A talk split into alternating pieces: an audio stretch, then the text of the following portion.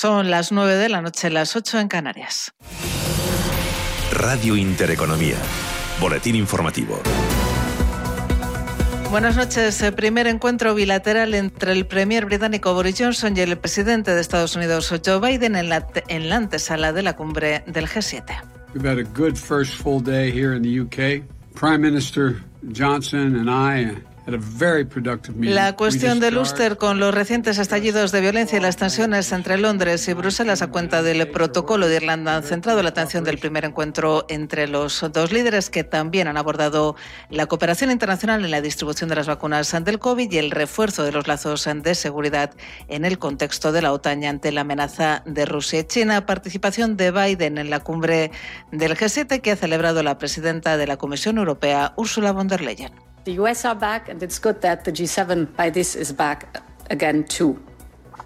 Es bueno, dice von der Leyen, que Estados Unidos esté de vuelta y que también esté de vuelta el G7. La presidenta comunitaria ha asegurado además que tienen una agenda repleta en los próximos días con asuntos como el impacto económico de la pandemia o el entorno internacional. Por cierto, que ya hay fecha para el primer encuentro entre el presidente del Gobierno y el presidente Biden. Será el próximo lunes en Bruselas durante la cumbre de la OTAN. Este jueves Sánchez se encuentra en Costa Rica, donde ha anunciado que nuestro país destinará 6,3 millones de euros a apoyar a los países de Centroamérica para que hagan frente a los problemas de desplazamiento forzado y las migraciones en esta región, una crisis, ha dicho el presidente del Gobierno, olvidada.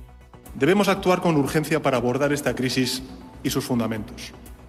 En estos últimos años, en estos últimos cinco años, España canalizó ayudas al desarrollo para los países del MIPS eh, por valor de 350 millones de euros. Pero, evidentemente, lo apremiante de la situación nos lleva a redoblar nuestros esfuerzos.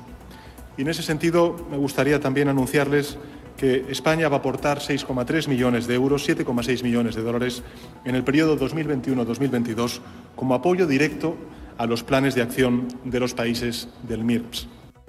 Los fondos se canalizarán a través del Alto Comisionado de Naciones Unidas para los Refugiados y de la OEA. El presidente del Gobierno ha asegurado además que nuestro país trabajará para que la Unión Europea preste más atención a esta región. En los mercados financieros, avances generalizados los que vemos esta sesión de jueves en Wall Street, a pesar de conocerse que la inflación en Estados Unidos repuntó al 5% en tasa interanual en mayo, su nivel más alto desde 2008. Con todo, Wall Street, como decimos, se mueve en positivo. El Dow Jones de Industriales sube un 0,23% se colocan los 34.526 puntos avances eh, también para el SP500 de medio punto porcentual hasta los 4.240 puntos, mientras que el Nasdaq repunta un 0,78%, se colocan los 14.020 puntos. Entre tanto, y a este lado del Atlántico, las plazas europeas han cerrado con caídas. El IBEX se ha dejado un 0,24% hasta los 9.133 puntos tras la decisión del Banco Central Europeo de mantener los tipos de interés y el ritmo de compra de activos. Diego Fernández Elices es director de inversiones de AIG Banca Privada. No cambia absolutamente nada en el mensaje y poco a poco eh, lo único que está cambiando es que parece que el mercado termina comprando a los bancos centrales sus argumentos. Y creo que ocurrirá lo mismo con, lo mismo con la Fed. Eh, vamos a seguir exactamente igual, eh, vamos a seguir estimulando la economía, pues tal, y en algún momento será un peligro, sí, pero creo que los inversores han llegado a un punto en el que preferimos centrarnos en temas más, eh, ser pragmáticos y centrarnos más en el medio y largo en el medio y corto plazo que no pensar en eh, grandes problemas que se puedan estar generando en el largo plazo que al final no llegan. Otras noticias. Sanidad ha notificado 133 muertos y 14.004 contagios en las últimas 24 horas. La incidencia acumulada sigue bajando y se sitúa en los 110 casos por cada 100.000 habitantes. Todo ello el día en el que España ha marcado un nuevo récord de vacunación tras administrar más de 624.000 dosis en un solo día. Sanidad ha comunicado además que el 25% de la población española ya tiene la pauta completa de vacunación contra el coronavirus. Más de 11.800.000 personas. Además, el 43,5% de la población, más de 20,6 millones de personas tienen al menos una dosis. Y la delegación del Gobierno en Canarias ha informado de que ha sido hallado un cuerpo sin vida de una niña en la zona de búsqueda de las menores desaparecidas en Tenerife. Este hecho ya ha sido comunicado a la madre y a la familia. Los trabajos de rastreo de la Guardia Civil prosiguen en el lugar del suceso a una milla náutica del puerto de Guimar. Continúan escuchando Radio Intereconomía, se quedan ya con Visión Global y Gema González. La información volverá dentro de una hora.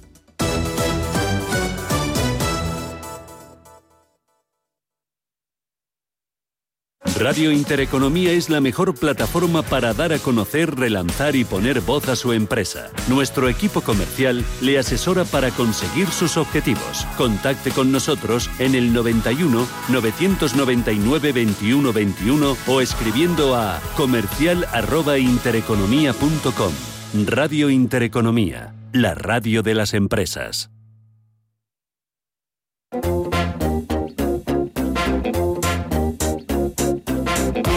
Esto es Visión Global con Gema González.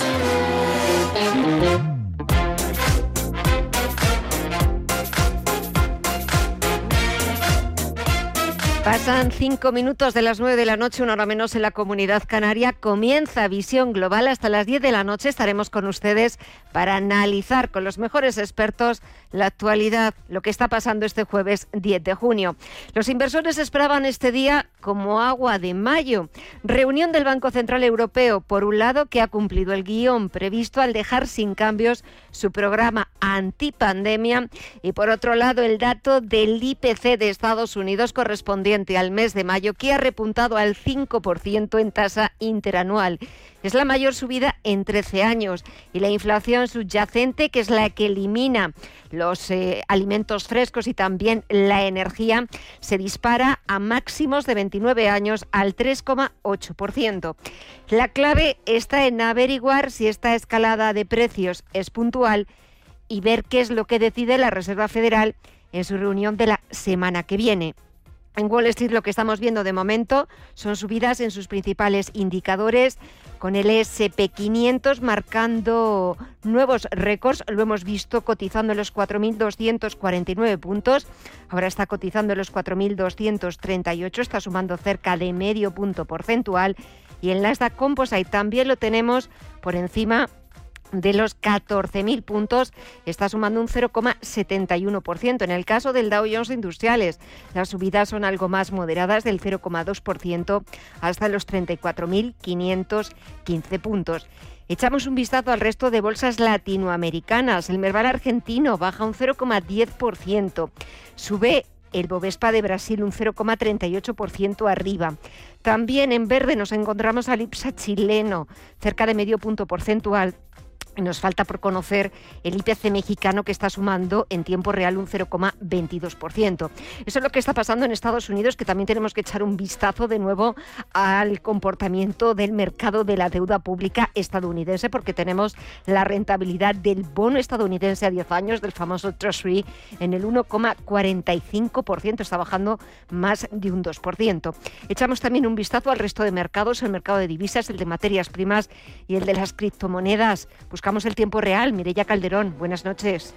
Buenas noches, Gema. Empezamos con las divisas. El euro se ha depreciado este jueves después de que el Banco Central Europeo, el BCE, mantuviera los estímulos monetarios y la inflación interanual llegara al 5% en mayo en Estados Unidos. Con todo, ahora la vemos operando por encima de los 1,22 dólares y a la libra por su parte la vemos acercarse a los 1,42. En el mercado de materias primas, hoy con subidas, el barril de Brent opera en los 72,47 dólares y el West Texas en los 70,22. Por su parte, el oro, el metal dorado, se acerca a los 1.900 dólares la onza, concretamente ahora cotizando en los 1.899 dólares. Y el mercado de criptomonedas sigue la volatilidad, símbolo dispar entre las diferentes monedas virtuales, cuando el FMI ha advertido de los problemas por la adopción de Bitcoin en El Salvador y Basilea ha pedido imponer a las criptomonedas el mayor recargo de capital que existe. A pesar de todo, vemos al Bitcoin con una subida superior al 2% en los 36.610 dólares.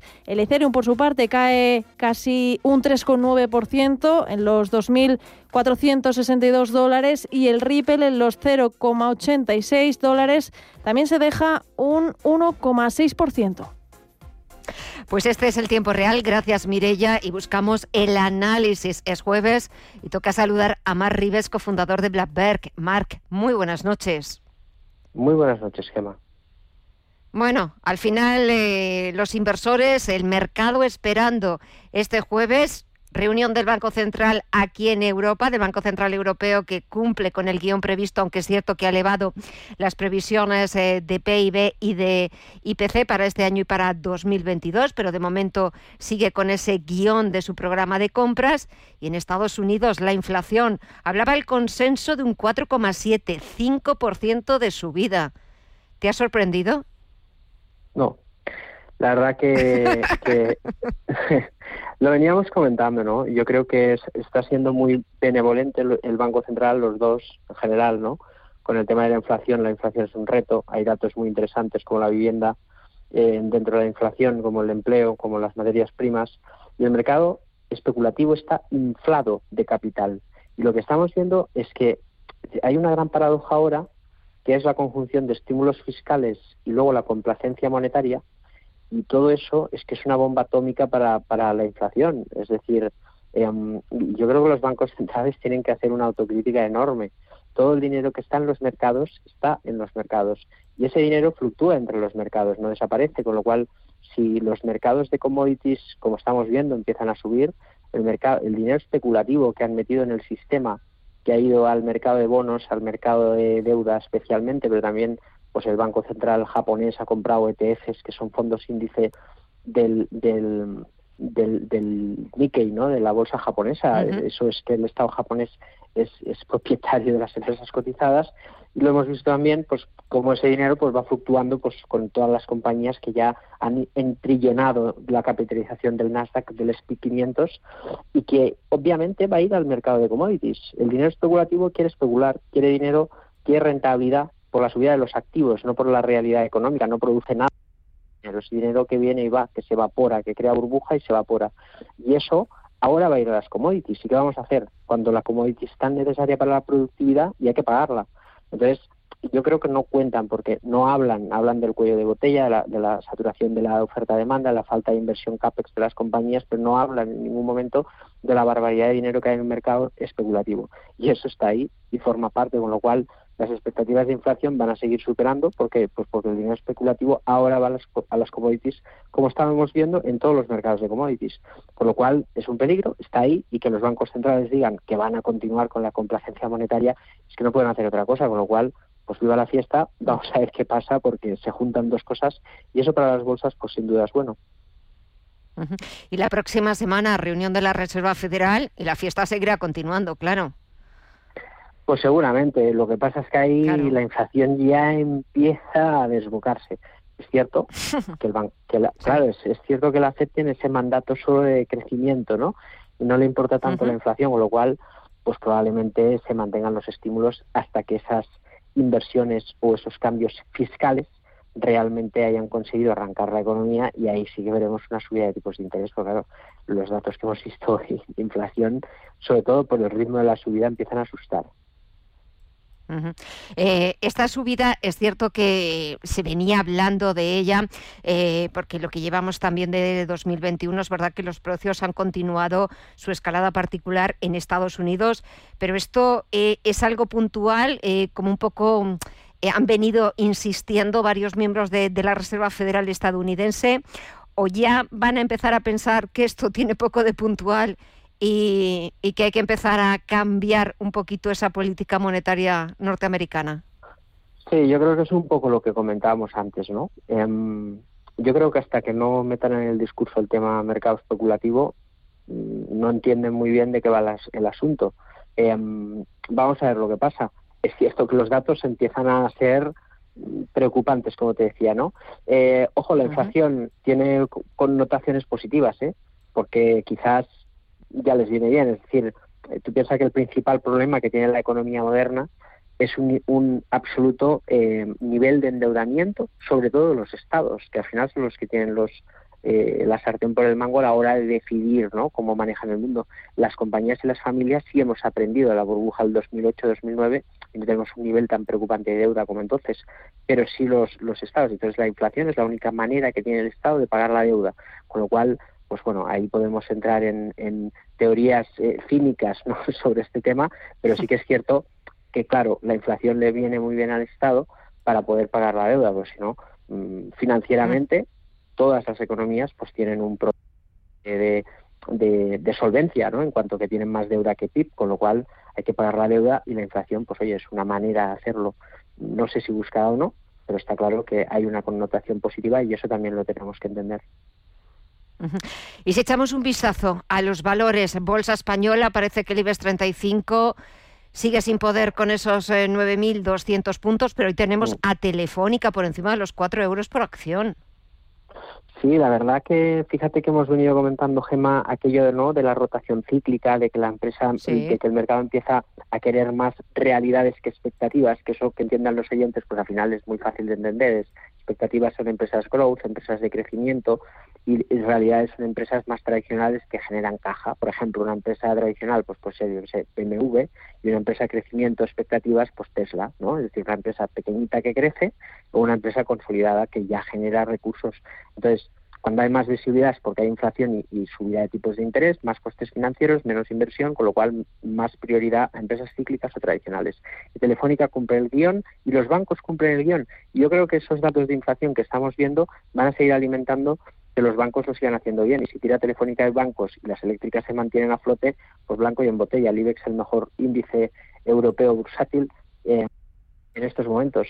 Vamos a ver lo que dura, pero tiene pinta de que tendrá recorrido, sobre todo porque Telefónica y Santander yo creo que tienen todavía bastante recorrido por delante. Así que vamos a ver qué pasa. Pues eh, Mar Rives, cofundador de Black Bear. Vamos a ver qué es lo que pasa de aquí hasta el próximo jueves que nos hablamos, a ver cómo se va desarrollando y sobre todo porque la semana que viene tenemos esa cita de la Reserva Federal Norteamericana. De esa reunión y de todo lo que pase hablaremos el próximo jueves. Marc, que pases un feliz fin de semana, cuídate mucho y hasta la próxima. Un fuerte abrazo. Igualmente, Gema, un fuerte abrazo a todos. Visión Global. Los mercados. Bontobel Asset Management patrocina este espacio. Y de vuelta a las principales bolsas europeas, el IBEX 35 se deja este jueves un 0,24% hasta los 9.133 puntos Pese al tirón alcista de Santander y de Telefónica, lo estábamos comentando ahora con el analista, con Mar Rivers, la operadora por encima de los 4 euros por acción. En el otro lado, las empresas de energías renovables penalizadas tradicionalmente por las subidas que estamos viendo en los intereses de la deuda. Pues bien, estas compañías han cerrado con recortes. Es el caso, por ejemplo, de Siemens Gamesa, que se ha dejado más de un 3%, Acciona más de un 2% abajo, o Iberdrola, que ha perdido algo más de un punto porcentual. Pero este jueves también hemos conocido otras noticias empresariales que les resumen Mireya Calderón y Estefanía Muniz.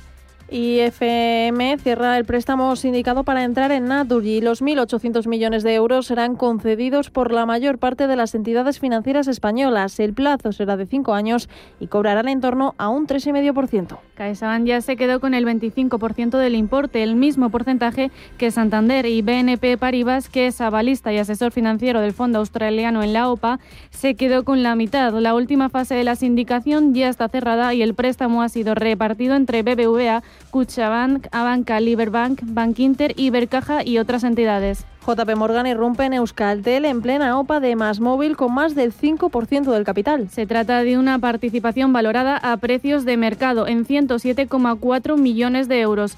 En caso de que la OPA saliera adelante, el banco de inversión recibiría 108,5 millones de euros por su participación. Cabe recordar que poco después de anunciarse la oferta, Euskaltel nombró a JP Morgan su asesor para el proceso y le encargó una fairness opinión sobre cuál debería ser el precio a abonar por más móvil. Amazon creará 3.000 empleos fijos en España este año, con lo que su plantilla alcanzará a finales de 2021 la cifra de 15.000 empleados. Con las nuevas incorporaciones, la compañía habrá más que duplicado en dos años su plantilla fija en España, que era de 7.000 trabajadores a finales de 2019. Los nuevos puestos incluirán todo tipo de perfiles y niveles de formación, desde posiciones de nivel de entrada en operaciones a desarrolladores e ingenieros de software. A finales de 2020, Amazon había contribuido a generar trabajo para más de 100.000 personas en España. Y Deutsche quitará los móviles de empresa a más de 1.000 empleados de su filial en España. Esta es solo una de las medidas que el banco ha decidido poner en marcha para elevar la eficiencia y así aumentar la rentabilidad del negocio. La intención es que los empleados operen con sus propios dispositivos a partir de ahora, aunque para ello compensará determinados gastos con una partida extra en la nómina de hasta 13 euros al mes. La medida se desarrollará en los meses de verano. Y un último apunte del mercado de la renta fija. El interés del bono español a 10 años se sitúa en el 0,4% con la prima de riesgo repitiendo en los 64 puntos básicos. Bontobel Asset Management ha patrocinado este espacio. Bontobel Asset Management. Calidad suiza con el objetivo de obtener rendimientos superiores a largo plazo. En Bontobel Asset Management siempre estamos a la vanguardia de las inversiones activas en bonos y acciones. Para más información, entre en nuestra página web bontobel.com barra am. Bontobel Asset Management, su especialista global en fondos de inversión.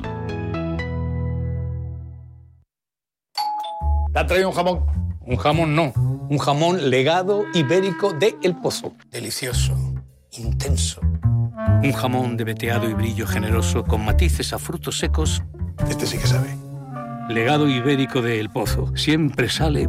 Bueno, no, buenísimo. Y si lo prefieres ya lo tienes cortado en lascas. Información internacional. CaixaBank patrocina este espacio.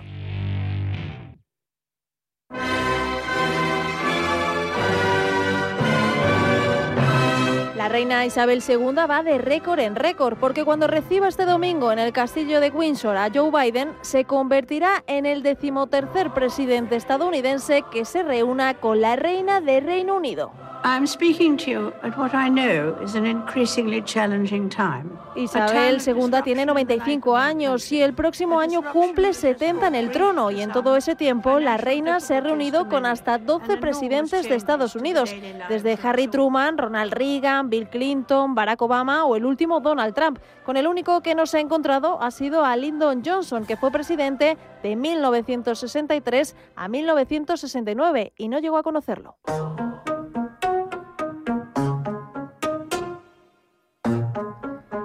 Entre Reino Unido y Estados Unidos se ha hablado durante muchos años sobre la llamada relación especial entre comillas y es que los dos países son históricos aliados y comparten valores, historia e idioma. Ambos derramaron mucha sangre y dinero juntos en defensa de la libertad y las playas de Normandía dan testimonio de ello, aunque como en todas las relaciones, ambos países también han discutido en ocasiones, sobre todo por la invasión de Suez y la guerra de Vietnam. Y además, a los escolares estadounidenses se les recuerda que fueron los británicos quienes incendiaron la Casa Blanca en 1814. Con la llegada de Biden a la Casa Blanca, el Reino Unido, mediante Boris Johnson, fue una de las primeras en reconocer su victoria, ya que quería hablar con el demócrata lo antes posible para afianzar sus intereses comunes y tener la certeza de que el acuerdo de paz seguiría protegido. Antes de verse las caras, el primer ministro británico Boris Johnson ha elogiado en varias ocasiones al presidente estadounidense Joe Biden e incluso hoy lo ha calificado como un gran soplo de aire fresco. We've had a good first full day here in the UK.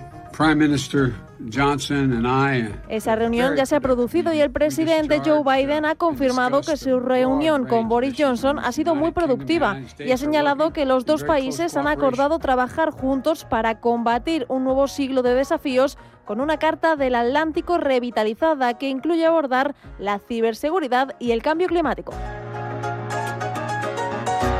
Relaciones que continúan fortaleciéndose aparentemente y que seguirán destacando a Reino Unido como el mejor socio con los estadounidenses aquí en Europa.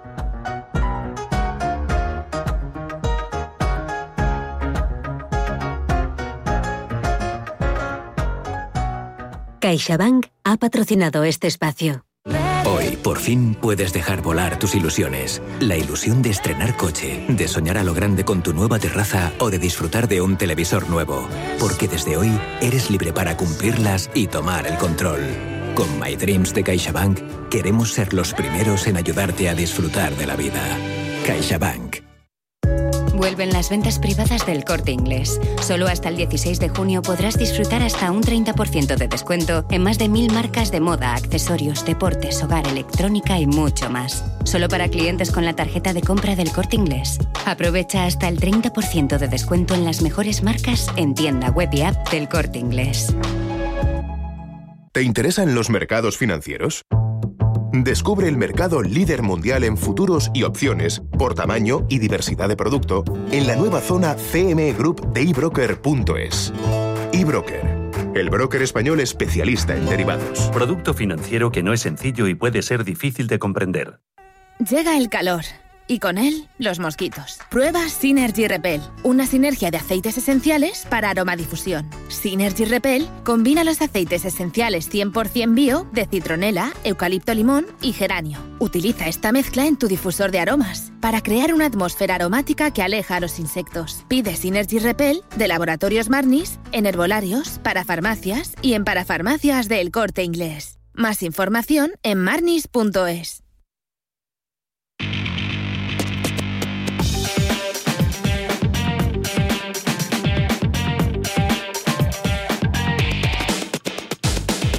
y 25 de la noche echamos ya un vistazo a las portadas de los principales diarios internacionales. En el Reino Unido los protagonistas son el primer ministro Boris Johnson y el presidente de Estados Unidos Joe Biden.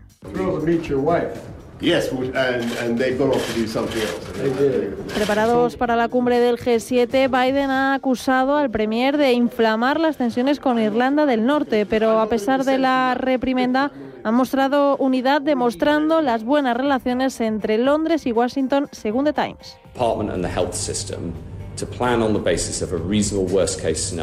Cuenta el caso del ex asesor del Premier Dominic Cummings, porque el secretario de Salud Matt Hancock insiste en que no miente cuando habla de la pandemia y cree que el gobierno la ha gestionado mejor sin Cummings. Vamos con la prensa francesa. Los periódicos recogen la sentencia firme para el hombre que agredió al presidente Emmanuel Macron. 18 meses de prisión, de los cuales cuatro ya están cerrados cumplirá condena desde esta misma noche.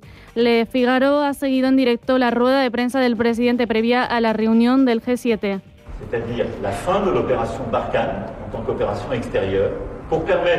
donde ha puesto fin a la operación Barkhane para proteger la seguridad de sus tropas militares en el Sahel.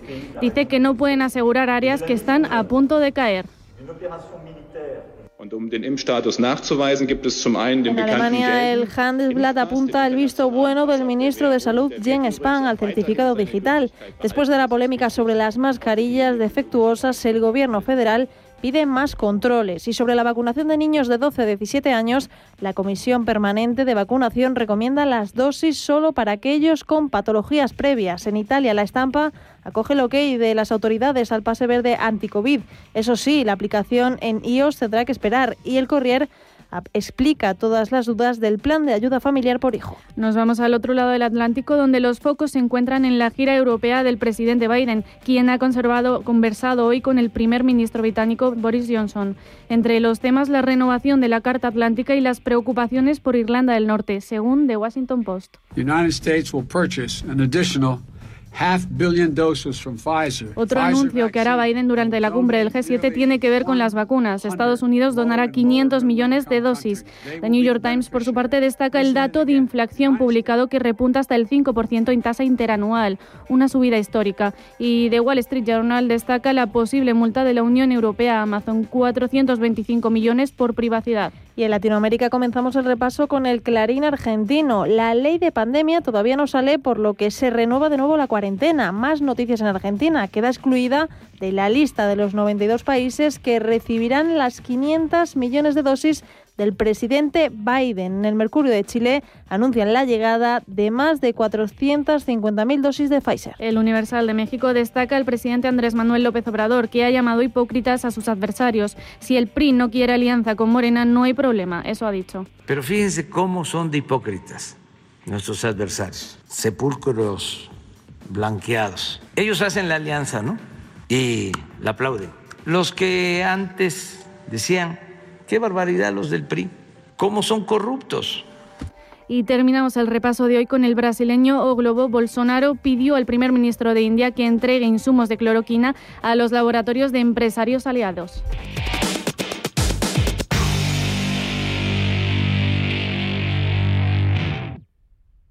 La primera acción imprescindible para ahorrar energía en su empresa es conocer en profundidad las instalaciones de cada compañía y monitorizar para poder controlar y gestionar los consumos. Si conocemos perfectamente lo que tienes, aplicaremos las mejoras adecuadas que redundarán en un ahorro energético y económico efectivo. Entra en nes.es. En Radio Intereconomía, Visión Global, con Gema González.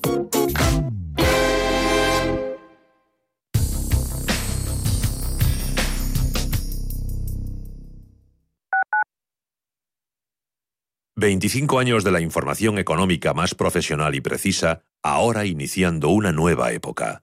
La nueva época de Radio Intereconomía. Quiero alquilar mi casa, pero ¿y si los inquilinos no me pagan o no cuidan el piso o tengo quejas? Deja de preocuparte, porque en Renta Garantizada te protegen de todo. Cobrarás tu alquiler todos los meses aunque no pague el inquilino y se ocupan de la gestión del día a día. Y tú tranquilo. Infórmate en el 910 1095 o en rentagarantizada.es. Alquiler garantizado. Escucha tu corazón. Acaricia tus sentimientos. Saborea la vida. Es tiempo de sentir. Provincia de Valladolid, en el corazón de Castilla y León. Mucho que ver contigo. Diputación de Valladolid. En la Fundación La Caixa, desde el programa de ayudas a proyectos de iniciativas sociales, trabajamos para hacer realidad una sociedad más justa y solidaria. Por eso, mantenemos nuestro compromiso, reconocer las mejores iniciativas y acompañar a entidades sociales para llevarlas a cabo. Hacerlo juntos para hacerlo realidad. Fundación La Caixa. Desde 2002, el restaurante Asador Yumbe ofrece lo mejor de la cocina vasca en Madrid. La selección cuidada de los productos desde su origen y el trato cercano son señas de identidad de nuestro restaurante. En Iyumbe apostamos por una cocina en la que priman los sabores, basada en el producto de temporada y que mima al máximo la calidad de sus platos. Estamos en Madrid, en Paseo de la Castellana 172, en el 91 867 5902 y en La Moraleja, en Avenida de Bruselas 9, en el 91 490 1096. Restaurante Asador y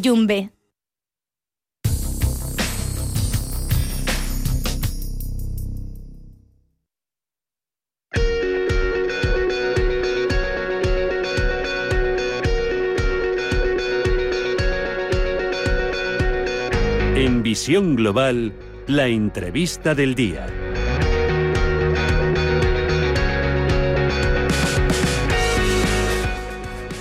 La Facultad de Derecho de la Universidad Pontificia Comillas, Comillas ICADE, ha abierto las inscripciones para el campus jurídico ICADE.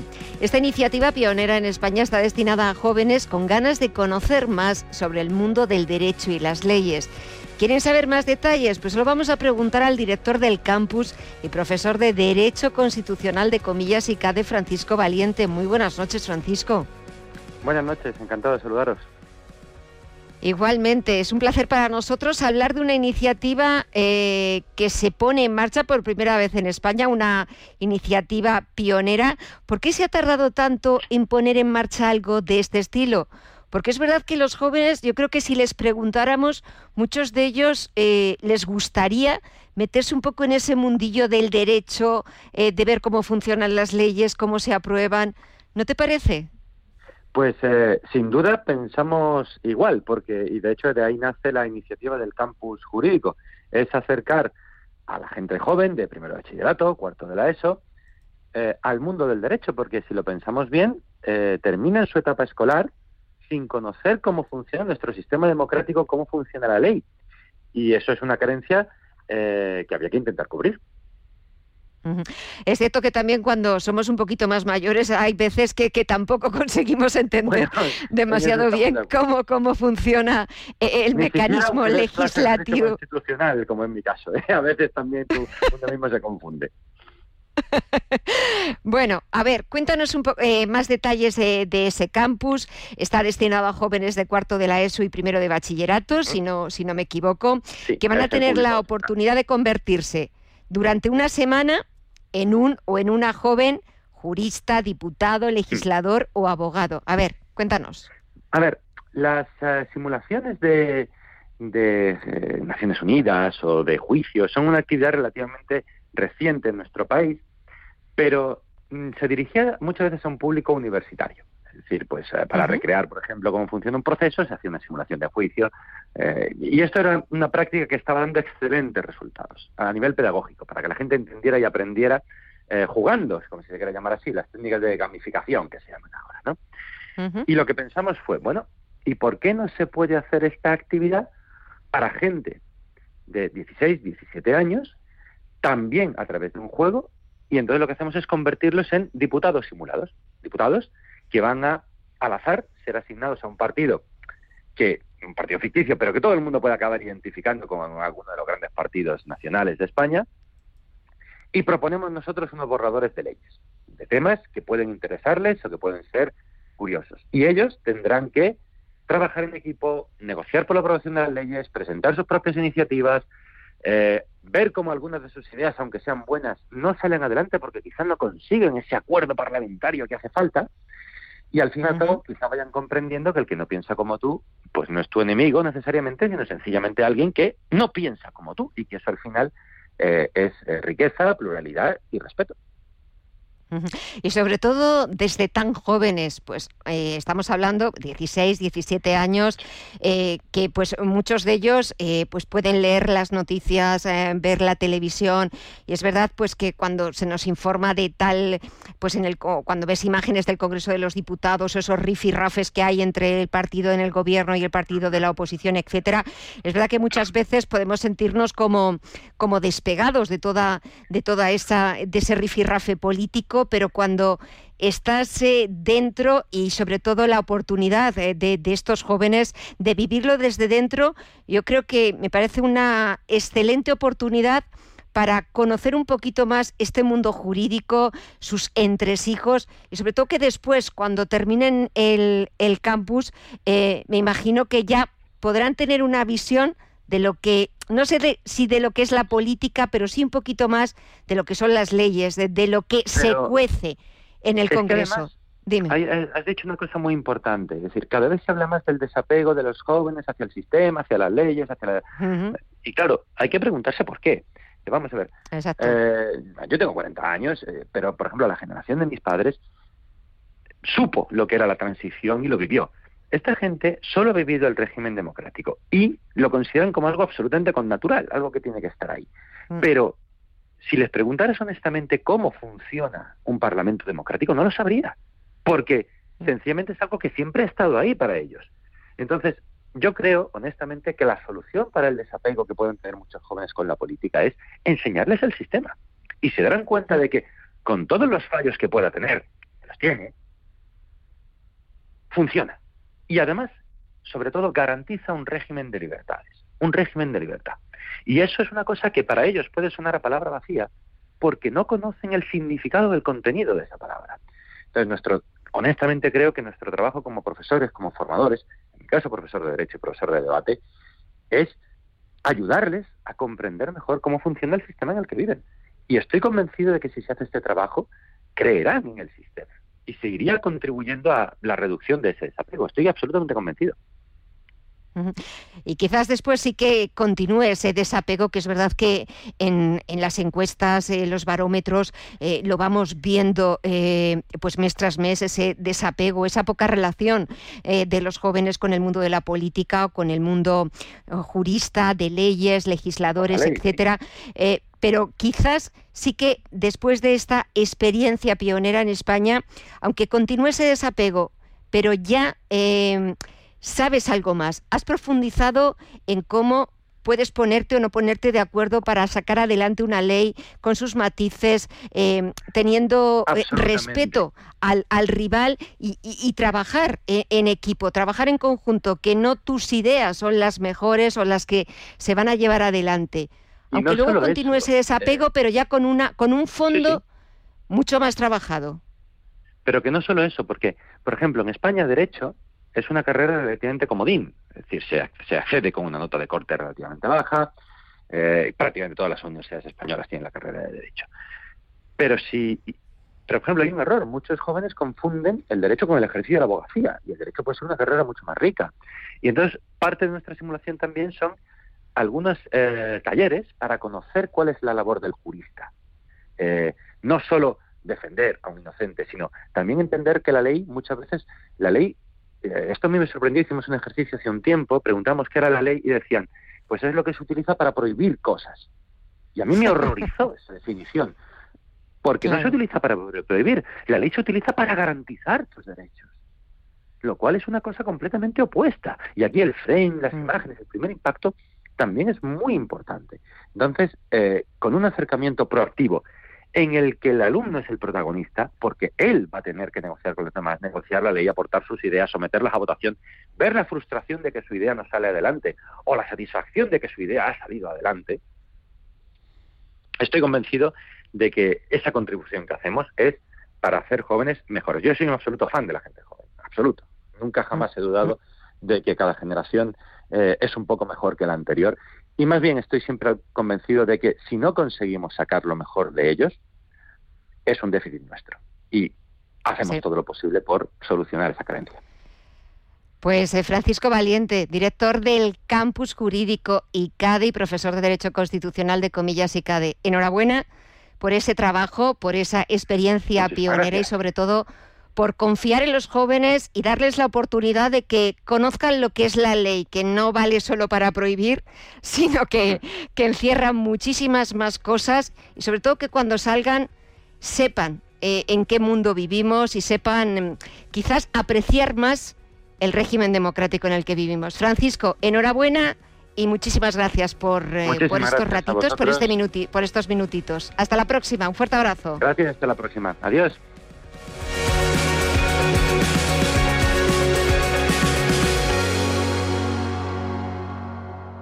¿Interesado en bolsa? ¿No quieres pagar comisiones? XTB es tu broker. Compra acciones y ETFs en cualquier mercado con 0 euros de comisión hasta 100.000 euros. Abre tu cuenta 100% online en solo 15 minutos. xtb.es. Riesgo 6 de 6. Este número es indicativo del riesgo del producto, siendo 1 indicativo del menor riesgo y 6 del mayor riesgo.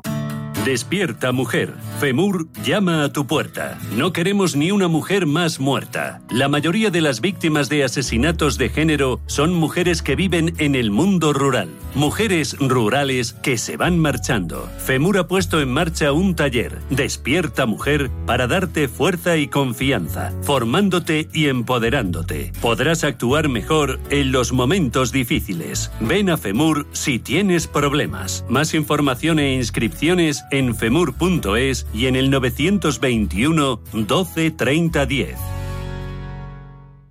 Ecogestiona, el primer programa de economía y medio ambiente. Conoce cómo las empresas integran la sostenibilidad en sus modelos de negocio y consiguen ser rentables cuidando de nuestro entorno. Ecogestiona, todos los viernes de 2 a 3 de la tarde. Presentado por Javier Martínez. Ecogestiona.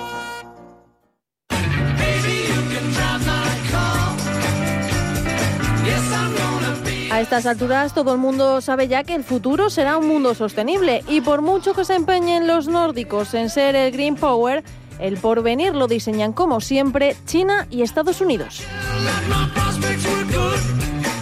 La supervivencia del planeta pasa por el desarrollo de aquellas que favorezcan las fuentes de energía limpia. Ese es el nuevo oro de la cruzada económica. Menos carbón y petróleo y más litio y cobre para desarrollar semiconductores y baterías.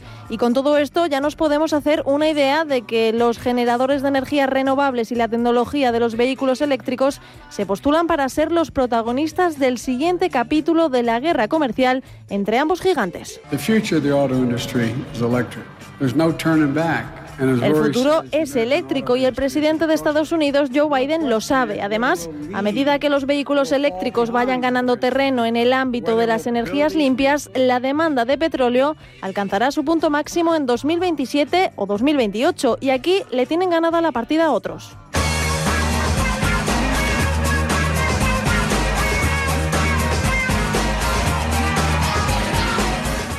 El rey en adaptación del vehículo eléctrico es Noruega, que tiene como objetivo eliminar los motores de combustión interna para 2025 y tienen ya una tasa de utilización superior al 50%, pero China no se queda atrás. El gobierno de Xi Jinping lo dejó claro en su decimocuarto plan quinquenal, centrado en aumentar la calidad del crecimiento y estimular el consumo interno ante un entorno exterior más adverso. Y en este sentido ya representa el 50% de las ventas mundiales de vehículos eléctricos y el objetivo del Consejo de Estado es que estos coches representen el 20% de las ventas de coches nuevos en 2025 y el 50% en 2035. La tecnología es un sector intensivo en consumo de materias primas como el litio, el cobre, el berilio o el coltán, mercados donde China tiene una posición muy fuerte. Aquí Estados Unidos está probablemente entre 5 y 10 años por detrás, pero en la próxima década se espera un periodo de aceleración masiva. De hecho, la Agencia Internacional de la Energía estima que las ventas mundiales de vehículos eléctricos aumentarán un 28% anual a lo largo de la próxima década. Una guerra por el llamado oro verde que acaba de comenzar entre las dos grandes potencias mundiales y en la que tiene ventaja China. Right now, China is leading in this race. They will not win this race. Pero en la que Estados Unidos aún no ha dicho la última palabra.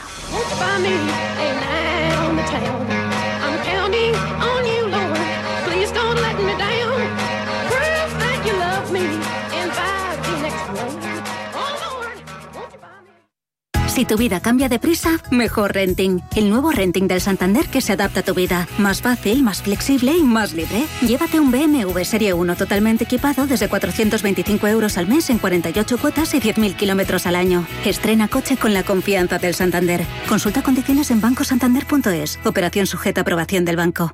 El verano es para vivirlo en familia, y qué mejor que en una villa alucinante al norte de Fuerteventura. Entra ya en bayazul.com con tus amigos, tu pareja, tus hijos, con quien quieras, pero en Fuerteventura. Sin duda tendrás el mejor verano de tu vida. Descúbrelo en bayazul.com, disfrutando los mejores momentos. Fuerteventura, una increíble villa para un verano inolvidable. bayazul.com. El Ayuntamiento de Medina del Campo te invita a disfrutar del 11 al 14 de junio de la Feria Chica de San Antonio. La misma esencia de antaño y una imagen renovada. Diviértete con las propuestas culturales y gastronómicas, food tracks, ruta de la tapa a Visillos de San Antonio y el domingo 13 de junio exhibición de tauromaquias populares. Para descubrir todas las actividades y adquirir tus entradas, entra en medinadelcampo.es. Este es un mensaje de la Concejalía de Ferias del Ayuntamiento de Medina del Campo. En Visión Global, la tertulia de los negocios. Empezamos este tiempo de tertulia saludando a Íñigo Petit, CEO de IDEN Global. Íñigo, muy buenas noches. Muy buenas noches, Gemma, ¿cómo estás? Bien, ¿y tú qué tal estás? ¿Qué tal la semana? Pues muy bien. La verdad es que muy bien, ya calurosa, preveraniega, sí. con calor, ya empiezan los ventiladores, aires acondicionados, bien, bien. Y además, pues oye, con muy buenas noticias en general en todo lo económico y buenas perspectivas, que, que seguro bueno, que tenemos ahora hablaremos de, de esas. Sí, de esas perspectivas. Guillermo Santos, socio director de Capital, muy buenas noches a ti también. Hola, ¿cómo estáis, Emma? ¿Qué tal? Bien, bueno, a ver, que Íñigo dice que, que hay perspectivas positivas, parece que, que, nos inunda no solamente el calor con estas temperaturas ya más propias de, de, los meses de julio y agosto, sino también noticias económicas positivas, expectativas. A ver, Íñigo, ¿por dónde empezamos? Bueno, yo creo que la verdad es que, fíjate, veníamos de unas semanas en las que el ERE de, de, de los bancos que se fusionan Sí. pues era noticia.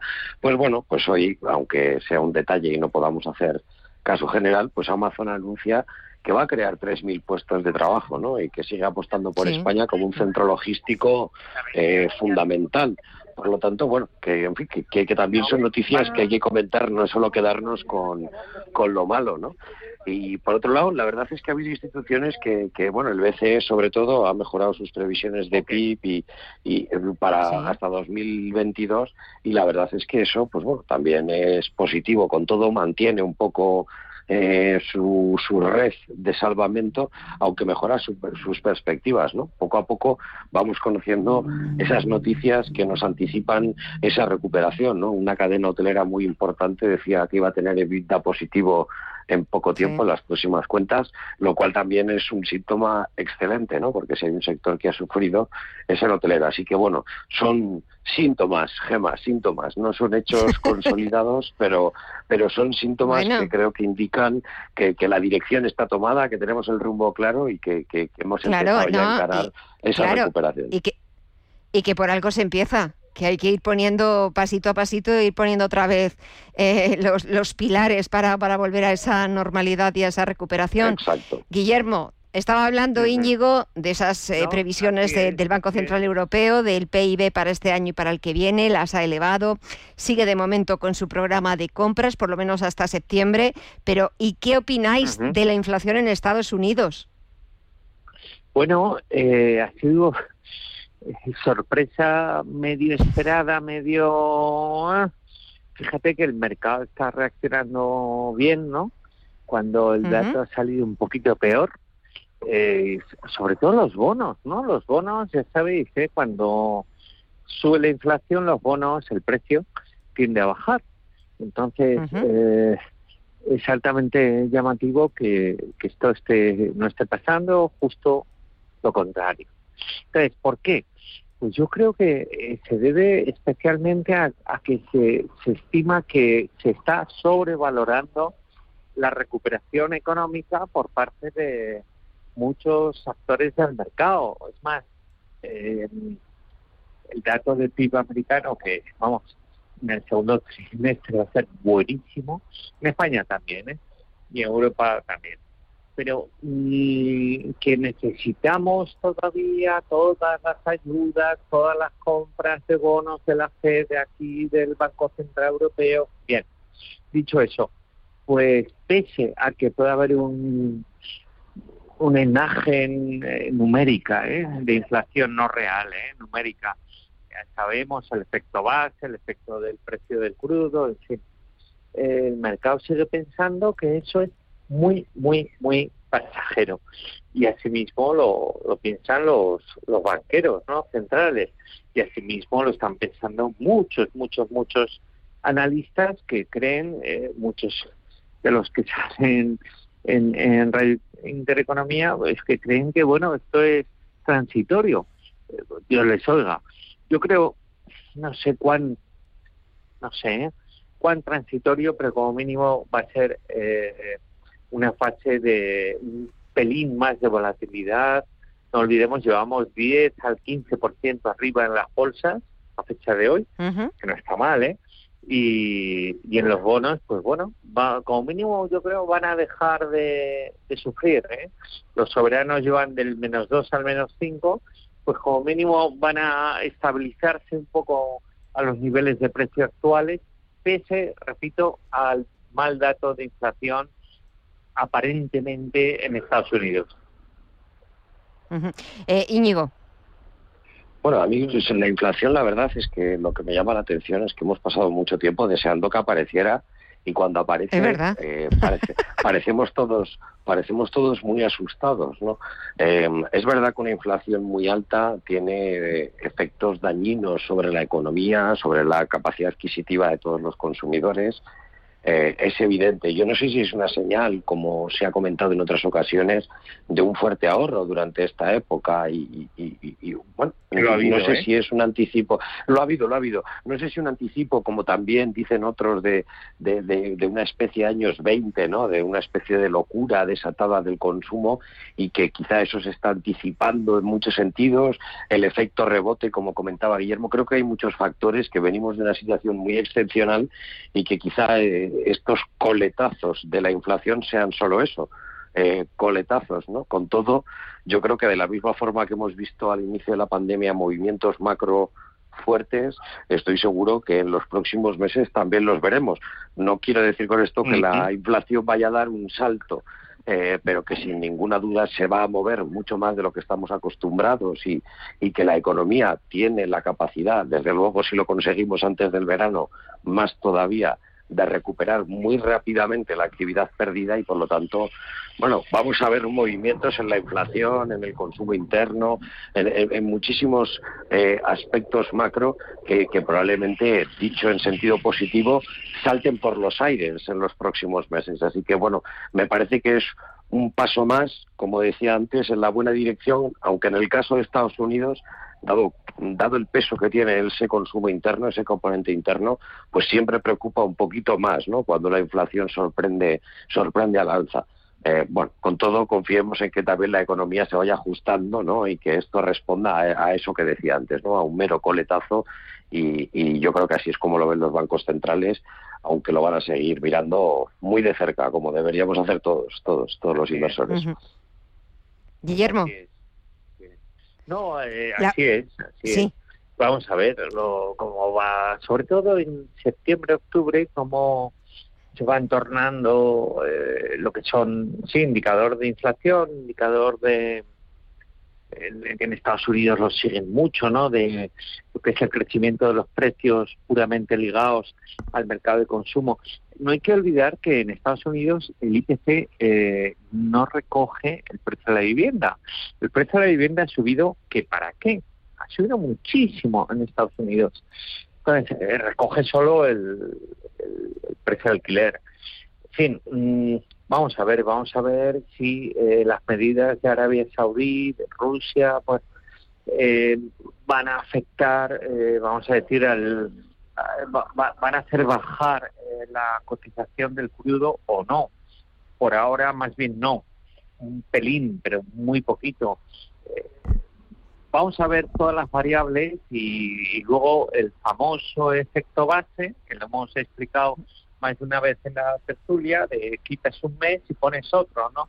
El mes que quitas es menos 5 y menos 0,5 y el que pones es más 0,4, pues calcula, ¿no? Eh, el neto es más 0,9, ¿no?